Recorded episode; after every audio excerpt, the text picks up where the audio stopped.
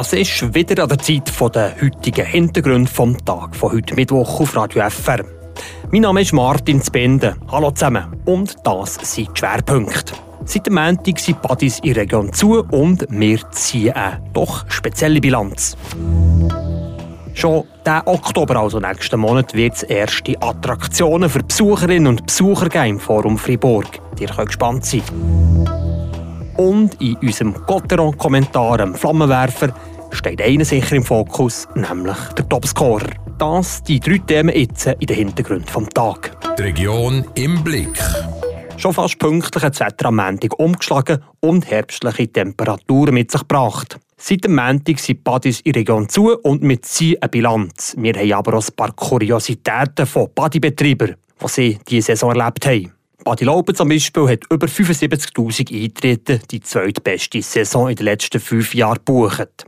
Betriebsleiterin von Regio Badi Senset, Fabienne Zwale, schaut auch erfreut auf die Events zurück, die dieses Jahr waren. Also wir haben dieses Jahr die Abendschwimmen, die wir sonst auch schon hatten, den Triathlon, der von Nicola Spirig organisiert worden ist, in Zusammenarbeit mit der Schwimmlehrerin, die bei uns in Badi ist.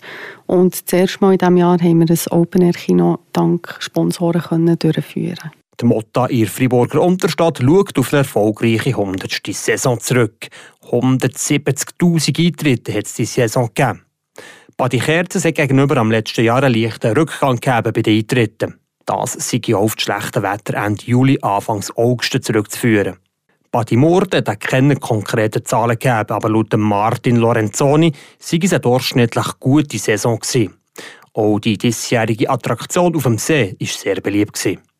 Dieses Jahr haben wir äh, die Rivella Watersplash bei uns dürfen haben. Fünf Wochen in der Sommerferien. Und das hat vor allem äh, Jugendliche angezogen und ist eigentlich gut genutzt worden. Es waren etwa 600 Besucher, gewesen, die über den Parkour rein sind. Wie jedes Jahr sind auch diese Saison ein Haufen Sachen in den Badis bleiben liegen. Der Martin Lorenzoni von Badimorten erzählt zum Beispiel von Badetüchern. Da haben wir am 100 Ende Saison. Wir behalten die natürlich behalten. Und wenn die niemand kommt abholen in den nächsten zwei, drei Monaten wir die meistens an einem Kinderheim spenden. Derzeit ist schon mal eine Person vergessen gegangen und nicht etwas Kind. Was ich schon erlebt habe, ist, dass jemand den Kinderwagen hat lassen und nicht mehr holen Aber ohne Kind drin, aber gleich mit äh, Nuki drin, mit Nuschi drin. Was man also nicht so alles vergisst, ihr Body. Schon seit einem Weile ist bekannt, dass im Forum Fribourg neben verschiedenen Veranstaltungen ein Freizeitangebot geben soll. Bis jetzt sind mehrere Ideen im Raum gestanden, wie zum Beispiel ein Kletterpark oder eine Trampolinhalle. Jetzt wird es konkreter. Schon diesen Oktober, also nächsten Monat, wird es erste Attraktionen geben. Weiss Vanja de Nicola. Vor gut einem Jahr ist bekannt worden, dass die beiden grossen Hallen vom Forum Freiburg umgenutzt werden. Dann hat man darüber spekuliert, was für ein Sport- und Freizeitangebot könnte entstehen Jetzt ist klar, die erste Aktivität wird sportlich, wie der Geschäftsführer vom Forum Fribourg, Sven Dietrich, sagt. Ab dem 1. Oktober 2023 werden wir im Forum Fribourg mehrere Paddeltennisplätze beherbergen. Paddeltennis ist eine Mischung aus Squash und Tennis, wo man in Glaskästen spielt und wo heute sehr erfolgreich ist. Viel Erfolg verspricht sich der Geschäftsführer aber auch aus dem restlichen Angebot, das in der Friburger Expohalle soll entstehen Das wird nämlich vielfältig und umfangreich. Il est prévu d'accueillir des pistes de bowling, es ist vorgesehen, in der grossen Halle Bowlingbahnen, ein Kinderpark wie auch eine Trampolinhalle von Ninja Warrior zu installieren. Wir haben aber auch einen weiteren Betreiber, der interessiert wäre, im Forum Freiburg eine Kletterhalle zu bauen und nochmal einer, der dort ein Escape Room eröffnen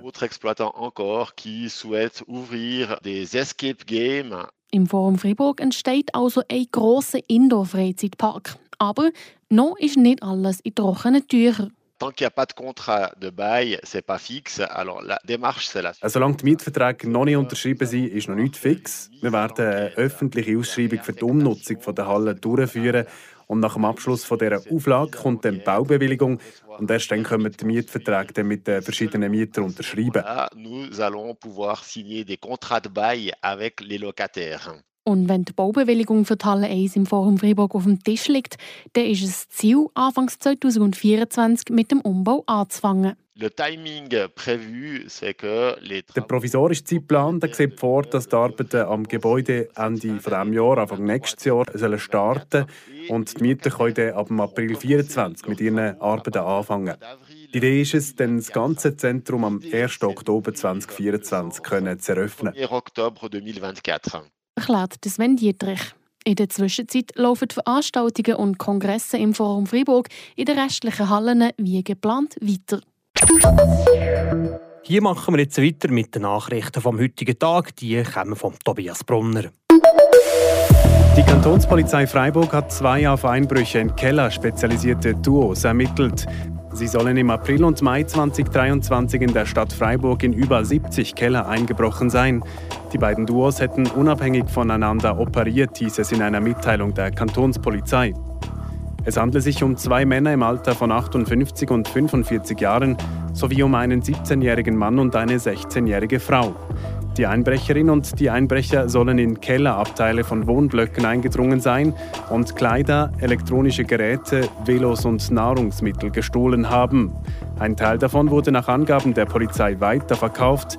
Sie nahm einen 43-jährigen Mann als mutmaßlichen Hehler fest.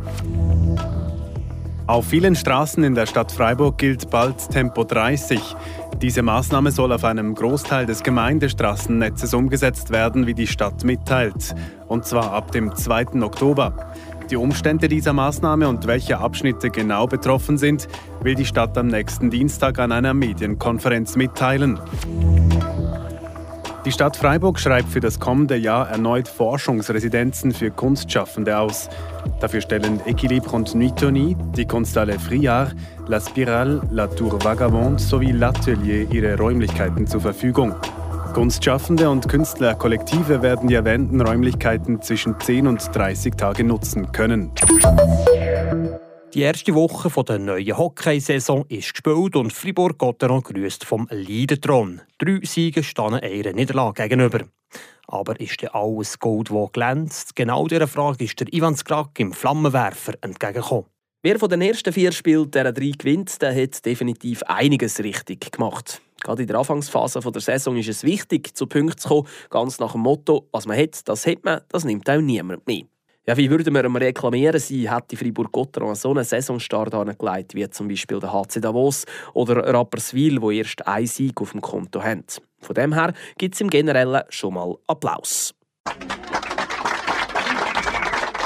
Auch in Sachen Goal mit drei Treffern pro Spiel steht Fribourg-Gotteron solid da. Das ist ein guter Wert, mit dem man definitiv Spiel gewinnen kann. Allerdings haben die Freiburger bis jetzt auch drei Gegengol pro Spiel kassiert und stehen damit in dieser Statistik nur an neunter Stelle. Drei Viertel von allen Gegentreffern haben die Freiburger in den zweiten 20 Minuten kassiert. Zu einem Match da gehört aber auch das Mitteldrittel dazu. Das ist ungenügend. Schauen wir auf die Einzelspieler. Und da sticht ganz klar der Christoph Bertschi raus. Angefangen bei einem guten Backchecking wird es fast jedes Mal gefährlich, wenn der Düdinger auf Eis steht. Dazu kommt sein aggressives Vorchecking. Viele Böckeroberungen gehen darum auf sein Konto. Wenn der Bertschi so weitermacht, dann gibt das eine sehr gute persönliche Saison und der Christoph Bertschi ist dann ein unverzichtbarer Grundstein der Freiburger Mannschaft. Für den Meisterschaftsstart da bekommt der Christoph Bertschi auf jeden Fall schon mal Applaus.